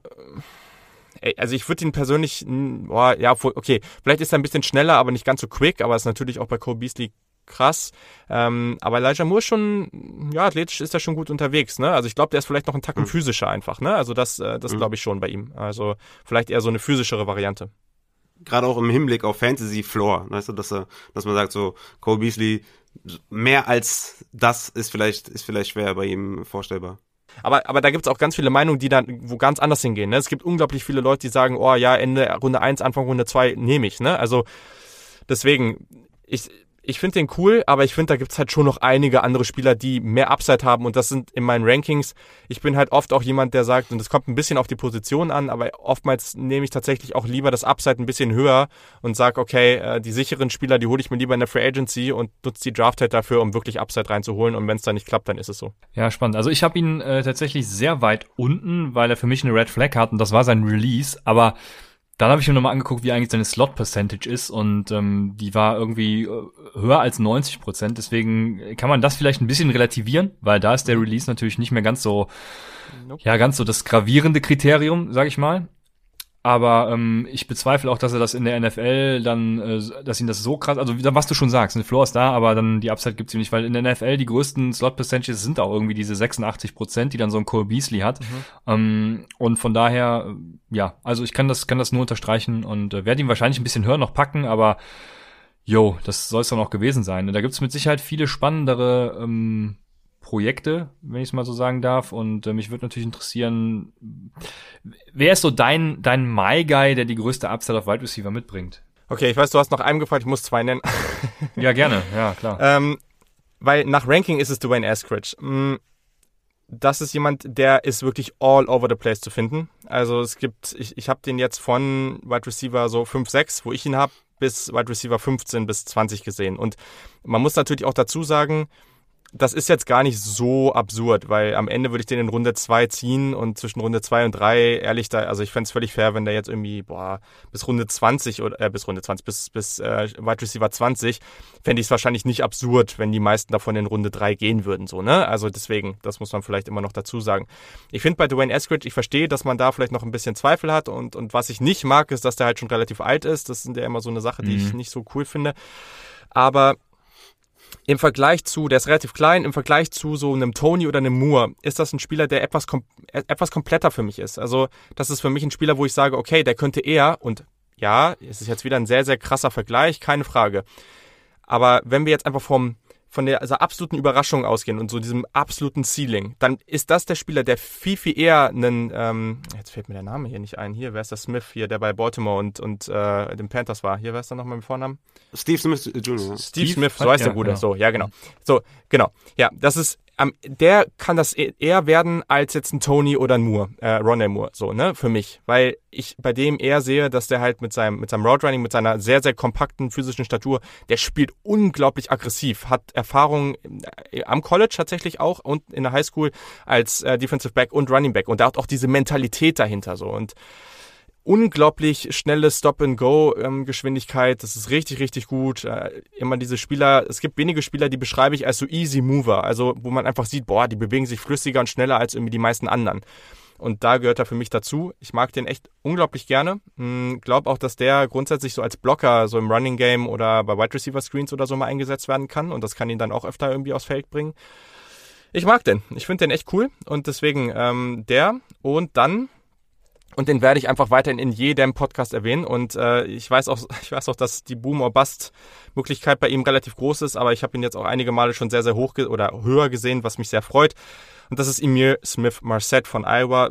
6'2, äh, 190 wirklich, wirklich gute Size-Speed-Kombo. Also der hat einfach die Größe, der hat einen richtig guten Speed. Der wurde bei Iowa nicht so intensiv genutzt. Das liegt auch einfach an dieser Offense. Aber der hat halt eine Menge Upside für mich. Also der kann wirklich gut vertikal spielen. Der kann bei Gadget Plays in Motion, irgendwie Jet Sweeps und so weiter super eingesetzt werden. Aber was der halt auch gut kann, ist halt ein sehr, sehr guter Route Runner. Also es gibt äh, Leute, die haben den, ich habe den schon mal irgendwo gesehen als besten Route Runner in der Klasse, was ich nicht sehe, also wirklich nicht. Aber ich glaube trotzdem, dass der sehr solide ist. Und dafür, dass er relativ roh ist, ist das natürlich nice, dass er dann an so, einige Routen schon wirklich gut anbringen kann. Ne? Und auch mit seiner Größe. Ich glaube, dass er sich auch zu einem soliden Spieler am Catchpoint entwickeln kann. Und dann ist das halt jemand, der, der hat super Upside als Returner. Und wenn der den Ball in der Hand hat, dann muss er halt wirklich aufpassen, weil der eine, eine Menge Speed mitbringt. Und daher ich persönlich hatte kein Problem damit, den in Runde 2, 3 zu ziehen. Ich glaube, ich weiß nicht, ob das wirklich passieren wird, aber ich finde den richtig, richtig spannend. Und daher, glaube ich, ist das noch so ein Name, wenn der immer noch auf dem Board ist ein bisschen später und man sieht den da und, und der Spot gefällt einem, wo der dann am Ende gelandet ist, dann ja, why not? Okay, jetzt weiß ich, wen ich noch in den Draft Guide aufnehmen muss. Äh, Emir Smith Marset, weil den habe ich tatsächlich noch hinter Elijah Moore. Ähm, sehr spannend tatsächlich. Damit, damit hätte ich nicht gerechnet, muss ich ganz ehrlich sagen. Ähm, aber, jo, warum nicht? Yes. Ja, ähm, Jetzt muss ich gerade. Okay, ja? du, du, okay, bevor du den Faden vom Boden aufhebst, ja. fange ich mal an und will mal nur eins loswerden. Ich habe einen Wide Receiver, den du jetzt noch gar nicht angesprochen ja. hast, und ich dachte, vielleicht, vielleicht kommt da noch was, ne? Ähm, da muss ich natürlich jetzt nachhaken. Julian, was ist da los, Junge? Terrace Marshall das Jr. Gar kein Fan, oder was? Das war klar. Also, wenn, wenn ist natürlich also 1,93 Kilo ist natürlich prototypisch, äh, ja. da fahre ich natürlich direkt drauf ab. Ne? Ähm, großer Catch-Radius ja. in Traffic mit, mit starken Händen. Die letzten äh, zwei Jahre 25 Catches bei 41 Contested Targets. Hat eine super äh, Body äh, Balance und ich finde auch Sneaky After the Catch, ähm, habe ich da auch einige Sachen gesehen, die ich ganz geil fand. Und was man bei ihm auch sagen muss, also eine kleine Comparison zu Justin Jefferson, der ist sehr vielseitig. Ne? Mhm. 2018 48 Slot Snaps, 222 White, 2019 173 Slot Snaps, 486 White und dann 2020 308 Slot Snaps und 96 White. Das heißt, er kann auf, auf mehreren Ebenen gewinnen. Was ist los mit Harris Marshall, dass du ihn nicht nennst? Also ich habe tatsächlich gar nicht so viel dagegen zu sagen, was du, was du gerade jetzt schon alles aufgezählt hast, weil das sind die Sachen, die ihn ausmachen. Und am Ende ist das der Spieler, wenn er wirklich ausbricht und wenn das klappt, dann ja, läuft, ne? Also deswegen äh, auf jeden Fall gut, dass wir ihn an dieser Stelle noch nennen. das ist für mich der ultimative Boomer-Bust-Spieler in dieser Klasse. Weil okay. der ist wirklich jemand, der ist überall gut, der ist aber jetzt nicht der Elite-Athlet. Und was halt das Ding ist, ist, dass bei ihm, und das ist natürlich eigentlich was, was man nicht, äh, zumindest ja, aus unserer Perspektive von so weit weg evaluieren sollte, aber der sah auf dem Feld schon relativ häufig unmotiviert aus. So, und ich bin mir ja. einfach nicht sicher so bei ihm. So, und dann kommen noch diese Drops dazu, diese, dieser Fokuskram, also sieben von 55 äh, catchable Bällen, also sieben Drops bei 55 catchable Bällen ist halt schon echt nicht geil der hat eine ganze Menge und ich, habe den auch in meiner Top 10, ne? Also jetzt nicht, äh, mhm. jetzt irgendwie nicht äh, falsch verstehen, ich habe den an 8, ne? Und auch vor einem Emir Smith Masset, weil am Ende ist das schon. Okay, cool. Wir, wir, wir okay, ich habe jetzt echt schon, nee, nee, ich, ich habe hab schon Panik bekommen. Nee, nee, ich okay, habe jetzt super. einfach ein paar Spieler genannt, weil jetzt eben, Christian hat ja auch gefragt, so, okay, äh, was sind so deine, deine My Guys so und Marshall haben ja andere auch noch deutlich höher so, ne? Und das kann ich auch nachvollziehen. Ich bin nicht so ein Believer, weil ich irgendwie schon irgendwie Schiss habe, dass der nicht ganz das abrufen wird, was er kann. Aber wenn er das tut, dann kann das am Ende ein Top 3, Top 4 Receiver in der Klasse werden, definitiv ich, ich hatte bei dem manchmal das Gefühl, dass der sich einfach auf seine Größe äh, verlassen hat und ja. sich gedacht hat, ja gut, entweder marscht er jetzt einfach mal so mal eben weg, ja, den Catch, oder halt nicht. So, ne? Ich ja, dachte, genau. manchmal hat das Gefühl, er ist nicht so motiviert. Und, und, das ist auf jeden Fall ein Problem, ne, definitiv. Ja, was man, das ist halt so ein Ding, was man bei ihm sagen muss, LSU hat natürlich auch alle, also wirklich alles verloren in dieser Offense außer ihm ja, oder im ganzen ja. Team. Dieses Team ist völlig eingebrochen von der National Championship Komplett. davor, ist also wirklich ins Bodenlose. Ich glaube, die haben irgendwie auch 20 oder 21 Starter verloren oder sowas, ne, also an die NFL. Wirklich crazy, was da abgegangen ist. Auf Quarterback ja. war das auch nicht so gut, ne? Aber eigentlich den Spieler, den du dann haben willst, ist der, der dann da alles gibt und, und unbedingt will und unbedingt zeigen will, dass er dann dieses Team tragen kann. Und ich sag mal so, das hat man jetzt nicht hundertprozentig gesehen. Und das, und das sind ja Trades, ne, die wir so im Vakuum schwer beurteilen können genau. und die halt so wichtig sind, ja. ne? Gerade auch bei, bei Quarterback wird das ja ganz oft vergessen. Das ist das dieses, Problem, ja ne, das Mentale und so. Und boah, ich, ich mochte das auch nicht, ne? Mich hat das auch gestört, aber ich, ich guck dann auf seine Größe, guck mir, guck mir seine Fähigkeiten an, sag mir einfach, ja, okay, der hat Upside, ne? Ich muss ihn auf sechs packen. Also wenn der durchstartet und wenn der, ja, wenn er vielleicht irgendwie so einen Turnaround hinbekommt, dass er im Kopf, ich weiß nicht, ob er vielleicht irgendwie schon ausgesorgt hat oder ob er vielleicht der Einzige ist, der irgendwie nicht aus dem Ghetto kommt da, da drüben. Ähm, ich weiß es nicht. Ich hoffe, der, der kriegt's hin und äh, dann, dann haben wir, glaube ich, massig Upside bei Terrace Marshall. Ja, ja, bei Terrace Marshall sagt meine Ranking Note, äh, Route Running und Separation sind seine Schwächen und ich habe da jemanden im Kopf gehabt. Ich habe nämlich gesagt, das kennen wir definitiv aus New England und ähm, das war so mein Problem, was ich mit ihm hatte. Deswegen ist er bei mir auch nur auf, auf 10. Ich weiß auch wieder, was ich eben sagen wollte, und zwar, dass ähm, du hast ja gesagt, Dwayne Eskridge ist äh, ja schon alt, sag ich mal. Also er ist 24 Mhm. Damit zwei Jahre älter als so diese Justin Jeffersons und die CD Lambs dieser Welt, äh, kann ich verstehen, aber im Prinzip ist mir das äh, komplett egal für Fantasy. Deswegen habe ich ihn auch auf 2, 4, 6, äh, Wide Receiver 6. Und ja, freue mich auf jeden Fall auf ihn, weil ich das, den sehr spannend finde. Das wollte ich noch gesagt haben, genau. Yo, ähm, ah, ich, also ich hätte noch ein paar Namen. Ich zum Beispiel so, so ein Diami Brown äh, finde ich sehr interessant, mhm. auch sehr ein, ein, sehr krasser Athlet. Ähm, gute College Production, ist auch noch ein junger Spieler, worauf mhm. wir dann, dann viele auch achten. Also ähm, dann gut über äh, Amon Russell Brown muss man wahrscheinlich äh, sprechen äh, in der NFL, äh, ran NFL Community. Ja, Nico Collins finde ich auch noch ganz interessant. Also mhm. gibt es sind noch irgendwelche bei, wo du sagen würdest, über die würde ich gerne sprechen? Oder ist das sind das mehr so Sachen, so, so Leute, die irgendwie an Tag drei gehen, wo man sich denkt, yo, wenn es ein geiler Landing-Spot ist, dann, dann, dann lass uns noch mal drüber sprechen. Aber jetzt erstmal, komm, lass mich damit in Ruhe. Ich glaube ehrlich, dass die alle an Tag 2 gehen. Mm, aber ja, also ich glaube, Nico Collins ist halt, du hast wenig Ex-Receiver in dieser Klasse. Und ich glaube, Nico Collins ist noch einer der, der da am meisten Upside hat. Und ähm, da kommt es wirklich drauf an, ob er Separation kreieren kann. Die, den, den Rest kann der wirklich gut, ne? Aber mhm. ist jetzt beim Wide Receiver 13. Ich glaube, dass das ein guter Spieler wird. Aber das ist das große Fragezeichen bei ihm. Amon Russell Brown, ja, ähm, ich glaube, der wird halt solide. Also ich sehe echt nicht mehr. Ich glaube, der wird irgendwo eine Slotrolle bekommen, der wird das gut machen. Und ähm, vielleicht, also das ist ja das Ding, wenn der wirklich konstant dieser richtig solide Spieler wird, dann kann das ja eine mega Karriere werden. Aber der bringt für mich nirgendwo genug mit, als dass ich den höher als Wide Receiver jetzt so 15 habe. Also mhm. ich, ich sehe es einfach so nicht. Ähm, und deswegen, ja, also ist das auch in meiner Kategorie. Ich habe den jetzt so als durchschnittlichen NFL-Starter High-End. Also ich glaube, das wird echt ein solider Spieler. Mehr aber auch nicht. Mehr aber auch nicht. Diami Brown, ja. Äh, ja, ich mag UNC ja sehr, sehr gerne. Diami Brown mag ich als Spieler auch gerne. Ich habe den nicht ganz so hoch. ich weiß, ich kann dir ehrlich gesagt auch nicht so richtig sagen, warum. Der Funke ist nicht so ganz übergesprungen. Auch wenn ich den immer unglaublich gerne zugeguckt habe, aber für mich, ja, mit seinen Drops, ich, ich finde den nicht so vielseitig und ich finde auch, dass der ehrlich gesagt auf Tape nicht ganz so schnell aussieht, wie er von vielen gemacht wird. Das, ich ich, ich kämpfe da immer so ein bisschen mit. Ich finde, der ist da für die Rolle, die er bei North Carolina hatte, und das ist auch das Problem natürlich bei North Carolina von der Offense, das hat fast gar nichts mit der NFL zu tun, so, ne? Und dementsprechend, das ist auch eine große Projection, Projection auch vom Route Tree und so weiter. Hm. Ah, ich weiß es nicht so. Also ich, ich hatte das Gefühl, für diese Rolle in der NFL müsste der noch mehr Speed mitbringen. Ähm, aber gleichzeitig ist das schon jemand, viele haben den hoch und ich kann das irgendwo auch nachvollziehen. Also vielleicht habe ich den auch ein bisschen zu niedrig wenn der an Tag 2, Tag 3 geht, dann äh, auch hier wieder viel vom Landing Spurt, aber ich glaube, dass das ein sehr, sehr solider Spieler werden kann. Viele nennen den jetzt halt auch so als so einen klassischen X-Receiver, das, boah, das weiß ich halt echt nicht. Also, ich bin sehr gespannt darauf. Der könnte ausbrechen, aber es würde mich auch nicht wundern, wenn der halt wirklich einfach nur so ein sehr, ja, einfach ein okayer Receiver wird und, und mehr eigentlich nicht. Ähm, und ja, also viele, über viele haben wir dann da auch schon gesprochen. Äh, an, an 19 kommt dann auch schon der von dir so geliebte Kate Johnson, wo ich halt 19, auch fast sage, Junge, was ist denn los mit dir? wo ich aber, aber wie gesagt, das ist halt immer noch so ein Bereich, ne, mit ganz vielen, die da vorkommen, so, ne, also äh, am Ende ist halt von 14 bis 19 ist halt eigentlich so eine Gruppe oder, oder auch noch ein bisschen dahinter, ähm, aber ich, ich würde schon fast auch sagen, dass bei ihm das Upside deutlich höher ist als bei einigen davor, aber auch der Floor halt vielleicht ein bisschen niedriger. aber Das genau. also, ist fair enough, wie du sagen ja, würdest. Ja, genau. Ich, ich glaube, so würde ich es halt beschreiben. Und sonst, ähm, jemand, den ich vielleicht noch ein bisschen höher habe als anderes, Des Newsome von North Carolina, den habe ich sogar vor Diami Brown. Der bringt halt, das ist so ein richtiger Speedstar. So. Der, wenn der mal Ball bekommt im, im Open Space, dann, dann muss er halt auch aufpassen, aber der hat nicht so eine gute Contact Balance.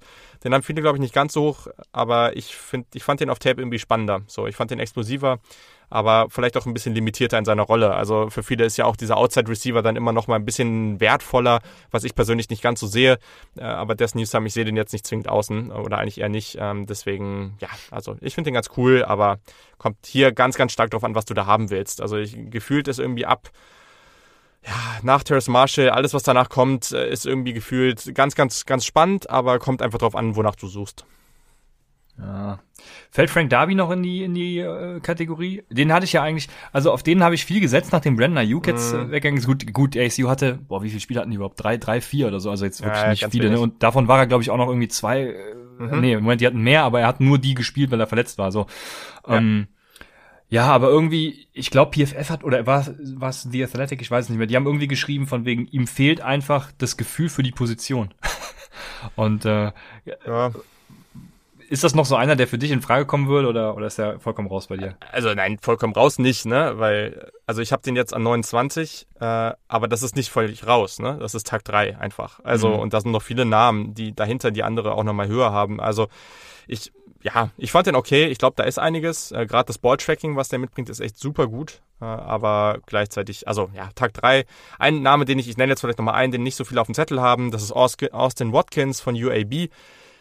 Das ist jemand, bei dem ich sage, der ist vielleicht nicht ganz so athletisch. Ganz witzig, der ist der Cousin von Sammy Watkins und Devontae Campbell. Ähm, und der, bei dem, also hatten wir eben auch über, dieses, über diesen Stat geredet, 75% seiner Catches waren First Downs oder Touchdowns, super sichere Hände, nur zwei Drops bei 101 catchable Targets.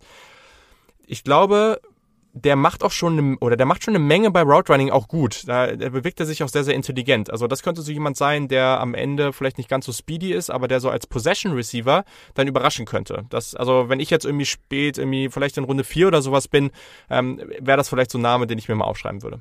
Okay, na krass, den habe ich auch gar nicht gerankt tatsächlich. Ähm, ja, sehr spannend.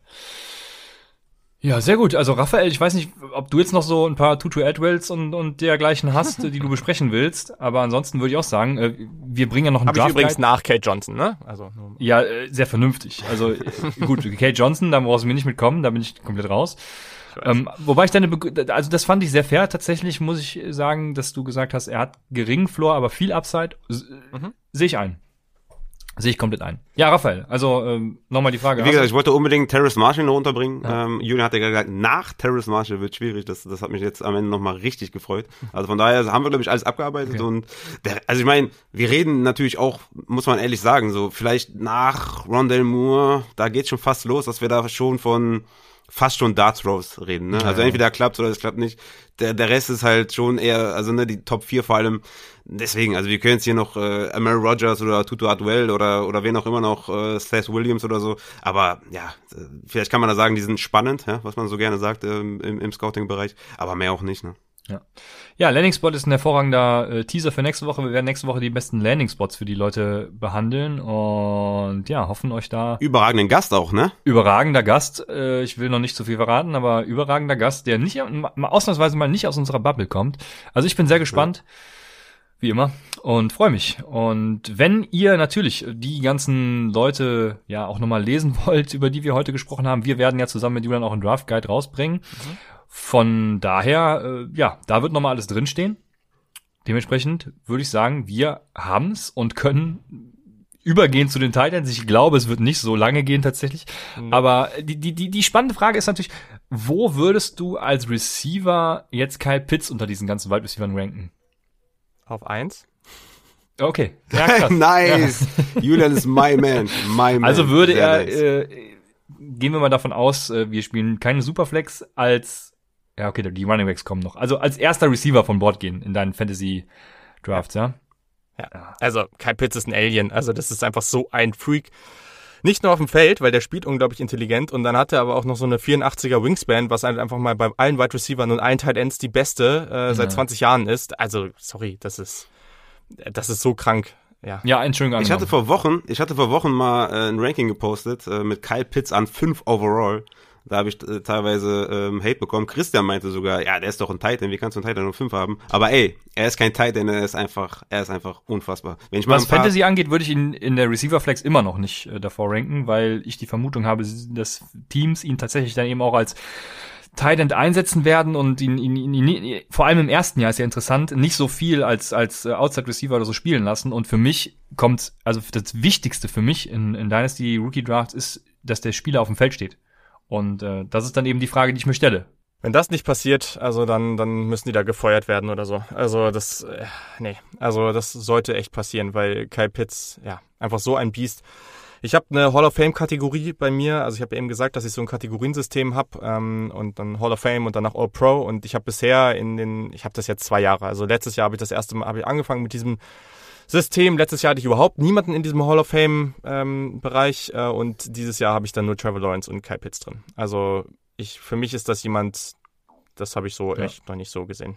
Ja, auf Real NFL gesehen, ja, geil. Ich habe auch auf jeden Fall richtig Bock auf Kyle Pitts. In ja, wenn man, aber wenn man den, die, die, also das Positional Value des Titans berücksichtigt, also trotzdem sagst du Overall 5 ist, also hast du den nicht? Ist das so hoch? Ja, wenn man mit Titan spielt, dann natürlich. Ich habe ihn doch in unseren Rankings, glaube ich, sogar auf zwei. Bin mir jetzt gerade nicht sicher. Also auf jeden Fall ähm, sehr hoch. Also als wenn man wenn man wenn man den als Titan aufstellen kann, dann ist er natürlich bei mir äh, sehr sehr hoch. Aber wenn man einen Receiver Flex hat, dann eben ist das nicht der Fall? Yo. Vielleicht mal kurz, kurz ein paar Zahlen äh, zu, zu Kyle Pitts. College Dominator 32,3 Prozent, das ist 92. Perzentil. College Yards per Reception 17,9, 96. Perzentil. Breakout Age 18,9, 95 Perzentil. 13,8 Average Depth of Target, Platz 4. 10 Deep Catches, Platz 1. 331 Deep Yards, Platz 1. 11 Contested Catches, Platz 3. Und man muss einfach sagen, der ist, der ist einfach so smooth. Das ist einfach mhm. eine Augenweide. Also von dem wirklich wirklich, ich bin ja kein Fan von, von Highlight-Tapes oder sowas, ne? Aber macht es einfach mal und äh, dann, weiß nicht, holt euch, holt euch was Schönes zu essen und äh, schaut euch, schaut euch den an. Das ist einfach ein purer Genuss. Ja, sehr gut. Was ich interessant finde, ist, dass in vielen Metriken äh, tatsächlich, mein, der zweite Teil, Pat, äh, oder äh, Patrick Freiermut, nenne ich ihn mal, ähm, besser kommt, also besser durchkommt als, als Kyle Pitts. Das hat mich ein bisschen gewundert. Ich äh, weiß nicht, ob ich hier einen Fehler in der Datenbank noch habe, aber ich habe alles ausgemerzt tatsächlich, deswegen hat mich das sehr überrascht tatsächlich. Aber ja, äh, Pat Freimuth ist für mich einer, den ich bei, zu den Cardinals äh, in Runde zwei auch, auch gerne nehmen würde. Ähm, Julian, wir müssen ja auf, Fantasy achten. Ah, ich ja. bin jetzt wieder in Real Coach. Aber ja, hat der für dich noch Fantasy Value?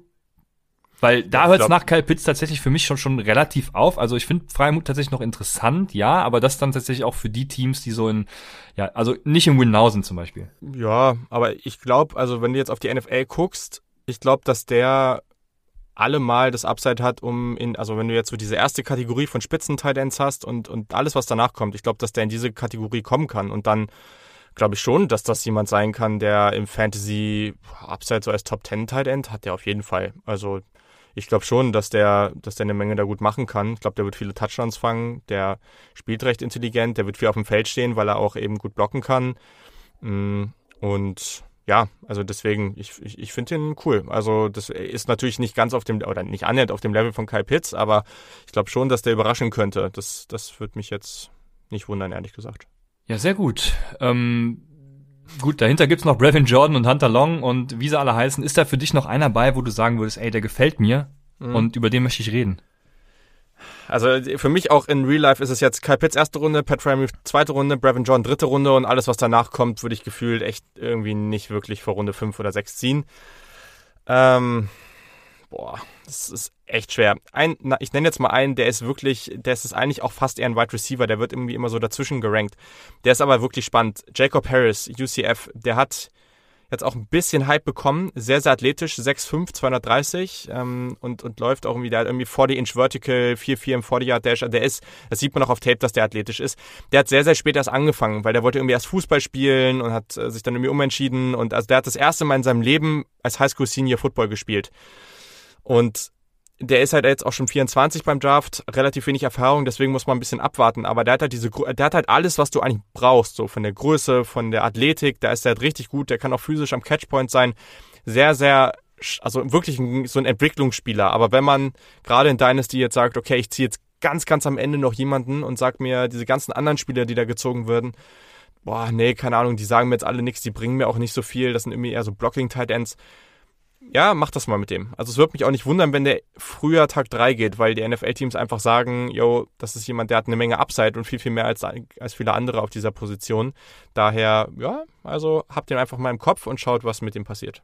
Ey, das ist ein Spieler, den habe ich tatsächlich noch nie äh, bewusst gesehen, noch nie gehört. Gibt, und, auch, äh, gibt auch nicht viel bei dem zu sehen tatsächlich. Also wenn okay, du jetzt auf YouTube guckst, da wirst du ganz, ganz wenig sehen. Ja, ja okay. Ich wollte ihn nämlich gerade, ich, ich habe hier mein ähm, Dynasty Ranking, ich mache das über Fantasy Pros, da gibt's diesen Cheat Sheet Creator.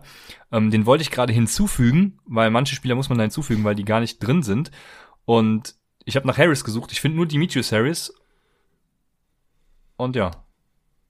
Ja, also ist auch gerade erst, also neulich gab es, glaube ich, auch mal, ich, ich habe den vorher, ich habe den in irgendeiner Liste drin gehabt, aber neulich hatte auch Dane Brugler von The Athletic den mal in so einem Sleeper-Artikel drin und wie gesagt, das ist echt ein Longshot, aber gleichzeitig gibt's halt manchmal diese Geschichten und, und wenn du halt jemanden da hast, alle anderen auf dieser Liste, echt athletisch und, und von den Maßen her und so, ich, ich sehe es nicht, dass die eine wirklich große Rolle haben werden. Ne? Mhm. Also ich mag einen Quinton Morris von Bowling Green, den finde ich auch ganz okay. Tommy Tremble sprechen viele drüber, aber das ist halt so ein Move-Blocking-Tight End, der hat die Athletik, aber die Hände halt nicht wirklich. Mal gucken, was aus dem wird. Also ich würde den jetzt nicht völlig abschreiben, aber also ich glaube dann, gerade in Dynasty, gerade in Dynasty, da würde ich zehnmal lieber einen Jacob Harris nehmen und den da irgendwie hinsetzen und mal gucken, was passiert, weil das Upside halt mhm. halt höher ist und du ziehst nicht irgendwie so ein, was weiß ich, fünf, sechs, siebten Runden Tight äh, weil du irgendwie denkst, der hat Floor oder irgendwelche Geschichten. Also ja. deswegen, da, die, die nimmst du ja nur auf, weil du dir denkst, okay, der hat vielleicht ein, der hat vielleicht ein großes Potenzial und, und dann ist Jacob Harris der einzige Name für mich. Ja, sehr geil. Auf jeden Fall äh, werde ich mir ich da mal informieren und ich würde sagen, Raphael, Tidans sind ja sowieso nicht so unser Metier, ne? Absolut nicht. Also Tremble wahrscheinlich noch eher, weil äh, der wird doch von irgendjemandem gehypt, dass er mehr, mehr Receptions hat als Kyle Pitts, deswegen äh, werde ich ihn auf jeden Fall draften.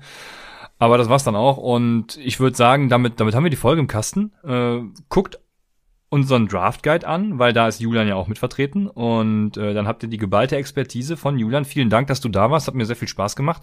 Ähm, du ja, sagst immer clevere Sachen, außer bei, bei Kate Johnson.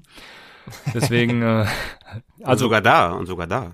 Ja, stimmt, stimmt. Ich habe dir ja, ich habe dir ja einen Teilen recht gegeben, ja. Äh, von daher, also vielen Dank, Julian. Äh, du bist gern gesehener Gast bei Upside. Äh, wirklich sehr viel Spaß gemacht. Und äh, letzte Worte von dir, Julian. Ja, immer gerne. Also äh, freue mich jetzt auf, auch auf die nächsten Wochen. Also war schon eine echt lange Draft-Season und bin jetzt sehr, sehr gespannt, was am Ende passiert. Aber ja, ich bin deutlich entspannter, nachdem die Panthers hier ihren Quarterback haben. äh, ist das, äh, ja, kann ja jetzt eh nicht mehr so viel Schlimmes passieren. Sag das mal nicht. Ich, ich habe ich hab noch eine Frage, noch eine Frage an Julian. Wo siehst du dich in der Pipeline Dynasty? In der Pipeline Bist du Contender? Das ist, ja, wo, wo siehst du dich da? Das ist eine sehr gute Frage. Ich muss, äh, ich, ich hab, in letzter Zeit war ich nicht mehr so unglaublich aktiv, sage ich ehrlich. Äh, Hast du noch keine FIFA-Evaluation gemacht? Nee, habe ich tatsächlich noch nicht. Hast du keine?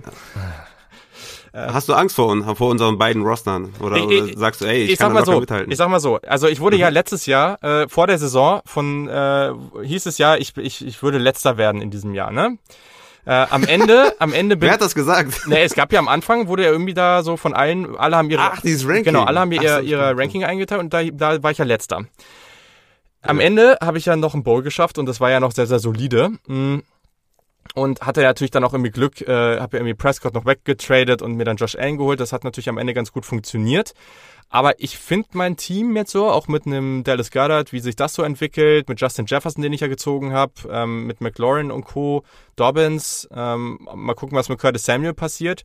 Aber, ach du, also ich, ich auch Michael, ja, Michael Pittman habe ich natürlich noch hier. Also ich, ich fühle mich eigentlich grundsätzlich ganz gut. Hängt jetzt natürlich noch ein bisschen ab, was, was dazu kommt. Ähm, leider, leider, leider ist Chris Olave ja nicht in die Draft gegangen, sonst hätte ich mir den noch geholt. Ähm, so bleibt es dann jetzt bei Justin Fields und Trey Sermon. Aber ja, gut, also ich fühle mich, ich weiß noch nicht, ob ich nächstes Jahr so ganz angreifen kann. Ich weiß nicht, wie realistisch das ist. Aber wenn das jetzt gut läuft und nächstes Jahr dann noch mit gutem Pipeline-Pick und sowas, ich glaube, dann, dann läuft das. Okay. Okay. Ja, ist auch äh, keine Kampfansage, leider, aber kann, kann ich mitarbeiten auf jeden Fall. Das, äh, ich, ich vermerke das mal als, als ähm, ja, kleine aggressive, ich- leicht aggressive ich- ich- ich Aussage. hab ja auch meine- und, und merke mir das auf jeden Fall bei den Duellen. Ich habe ja meine mir das. Startup-Draft auch wirklich nicht so angegangen, dass ich jetzt wirklich in, in Jahr 1 völlig angreifen kann. Das, äh, ja, war, das war ja jetzt einfach schon, weil ich vorher ja auch hochgetradet bin, um Ohio State zu bekommen. Deswegen, aber ich glaube einfach so, so gut wie es da auch läuft, äh, werde ich halt jedes Jahr wirklich richtig gute Spieler da bekommen. Äh, Ohio State hat ja dieses Jahr auch potenziell die beiden oder zwei der drei, vier besten Wide Receiver im gesamten College Football, die wahrscheinlich nächstes Jahr in die Draft kommen werden. Ja, ne, also das ist halt schon ganz solide und eigentlich kann es nur sein, dass ich irgendwann relativ weit oben mit dabei bin, weil ich halt jedes Jahr einen guten Influx an, an Talent bekomme. Daher bin ich eigentlich grundsätzlich positiv. Wie gesagt, nur dieses Jahr wird, wird, wird von dem einen oder anderen Spiel abhängen. Ja. Finde ich gut. Hast jetzt noch am Ende noch mal kurz auf die Kacke gehauen, finde ich ganz gut. Ich bin mit Jamie Newman auf jeden Fall zufrieden ähm, mit meinem ersten Pipeline Rate, was ich ja nicht habe.